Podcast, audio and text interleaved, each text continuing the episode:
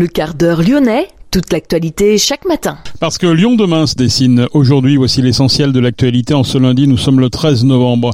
Nous viendrons sur l'attaque de l'ultra-droite samedi lors d'une conférence organisée par le collectif Palestine 69 à la Maison des Passages dans le Vieux-Lyon. 3000 personnes ont défilé hier contre l'antisémitisme à Lyon. Une centaine de personnes occupent depuis mercredi le centre culturel de Villeurbanne des sans-abri en attente de solutions pour trouver un hébergement. Fabienne Bussiot, la préfète, est retournée au Tonkin ce week-end. La préfète a annoncé la création d'une liaison par canal direct avec les habitants pour permettre de donner des informations. En 2025, Vélov fêtera ses 20 ans et à cette occasion, un nouveau vélo électrique sera mis en service. Reportage dans cette édition. Et puis les principaux résultats de sport du week-end, en particulier la première victoire de l'Olympique lyonnais en championnat cette saison. Lyon demain, le quart d'heure lyonnais, toute l'actualité chaque matin, Gérald de Bouchon. Bonjour à toutes, bonjour à tous. L'attaque de l'ultra-droite samedi lors d'une conférence organisée par le collectif Palestine 69. Ça s'est passé à la Maison des Passages dans le Vieux-Lyon. Les participants ont vu débarquer une soixantaine d'individus vêtus de noir, encagoulés, armés de bâtons et de mortiers d'artifice. Trois personnes ont été légèrement blessées. L'attaque a duré une vingtaine de minutes. Grégory Doucet, le maire de Lyon, dénonce des attaques organisées par des groupuscules ultra-violents. La ville de Lyon va saisir la justice.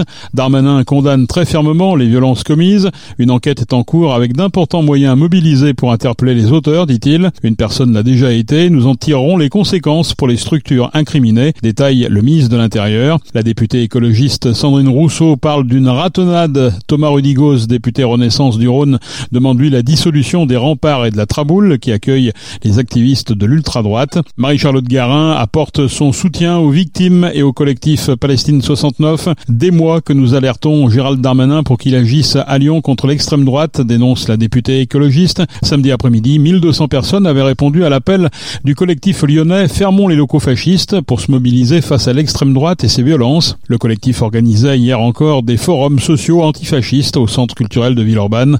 L'attaque de samedi soir a été revendiquée dimanche par Guignol Squad sur Telegram dans la boucle d'ultra-droite identitaire et néo-nazi West Casual. Le Guignol Squad est un groupe d'ultra-droite créé en 2019 lors du mouvement des Gilets jaunes. Il a déjà revendiqué diverses actions violentes. 3000 personnes ont défilé hier contre l'antisémitisme à Lyon, un rassemblement organisé par les parlementaires Anne Bruniera, François-Noël Buffet, Thomas Rudigoz, Sarah Tanzili et Alexandre Vincendet. Les élus de la France Insoumise du Rhône n'ont pas participé, ne souhaitant pas côtoyer des représentants du Rassemblement National et de Reconquête, le parti d'Éric Zemmour. Au niveau national, les présidents des deux chambres parlementaires en France avaient appelé à une marche pour la République et contre l'antisémitisme en réponse à l'attaque du Hamas et à la montée des actes antisémites. À Paris, le rassemblement a réuni quelques 100 000 personnes. Lyon demain, un site internet, du son, de l'image, un média complet pour les Lyonnais qui font avancer la ville. Une centaine de personnes occupent depuis mercredi dernier le centre culturel de Villeurbanne, des sans-abri, femmes accompagnées de leurs enfants et quelques hommes. Notez que tous sont à l'attente d'une solution de relogement promise par la ville et la préfecture. Elles ont reçu l'autorisation de rester jusqu'à aujourd'hui. Un gymnase pourrait leur être proposé. Les ménages sont pris en compte selon les âges et les critères de vulnérabilité, promet la préfecture.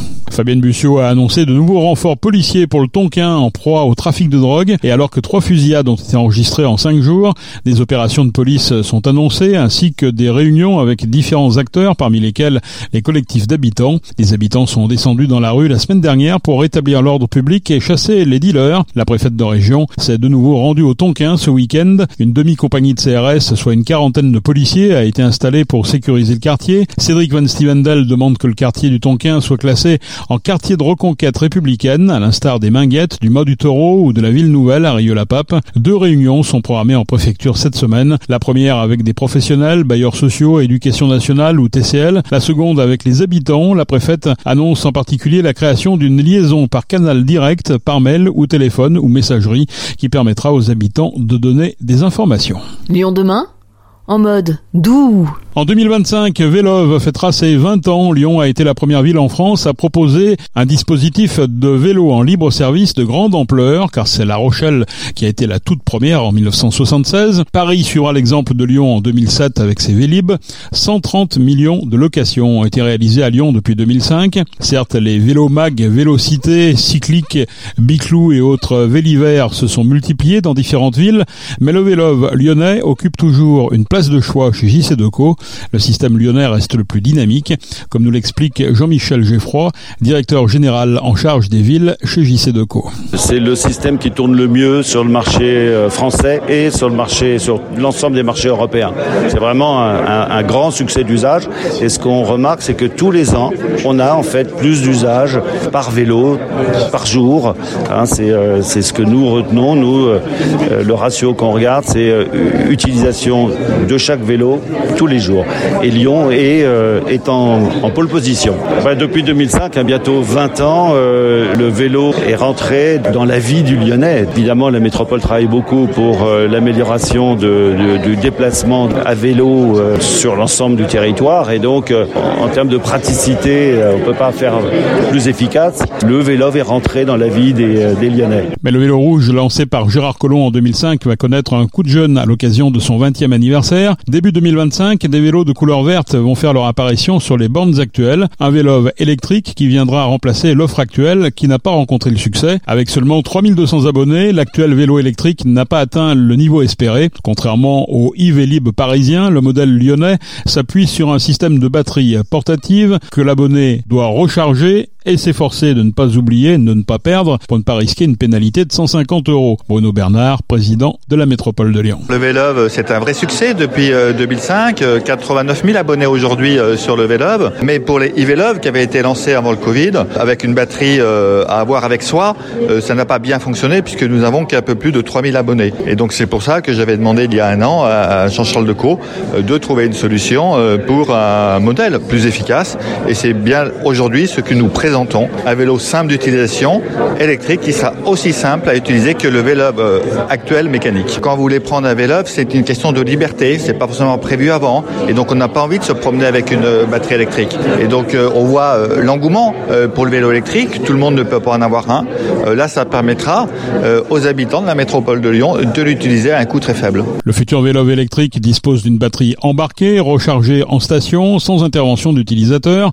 L'autonomie du vélo sera de 40 40 km contre 8 km tout au plus aujourd'hui. L'engin permet de grimper facilement nos trois collines, en particulier les redoutables montées Saint-Barthélemy et Chemin Neuf qui permettent d'accéder à Fourvière. Pour en savoir plus sur ce vélo électrique nouvelle génération, nous avons rencontré Reynald Boisdin, il est directeur des opérations Vélove chez JC Deco. Ce nouveau vélo, tout d'abord, il a une couleur qui est différente puisqu'il ce sera un vélo qui sera vert lorsque le vélo classique restera rouge, ce qui permettra à tous les utilisateurs de pouvoir distinguer et choisir en station le vélo qu'ils souhaitent en fonction d'un vélo classique ou d'un vélo électrique. La deuxième grosse différence, c'est la présence de la batterie qui sera cette fois-ci embarquée sur le vélo et qui sera donc rechargée en station sur l'ensemble des points d'accroche dès lors que le vélo sera raccroché en station. Et ça, ça permettra à tous les utilisateurs, que ce soit les abonnés annuels ou les abonnés courte durée, de pouvoir utiliser un vélo électrique très simplement euh, en choisissant un vélo électrique en station. Ensuite, sous la batterie, vous avez le moteur qui a changé de place puisque c'est maintenant un moteur central situé au niveau du boîtier de pédalier et qui sera un moteur qui sera beaucoup plus puissant et qui développera un couple beaucoup plus important,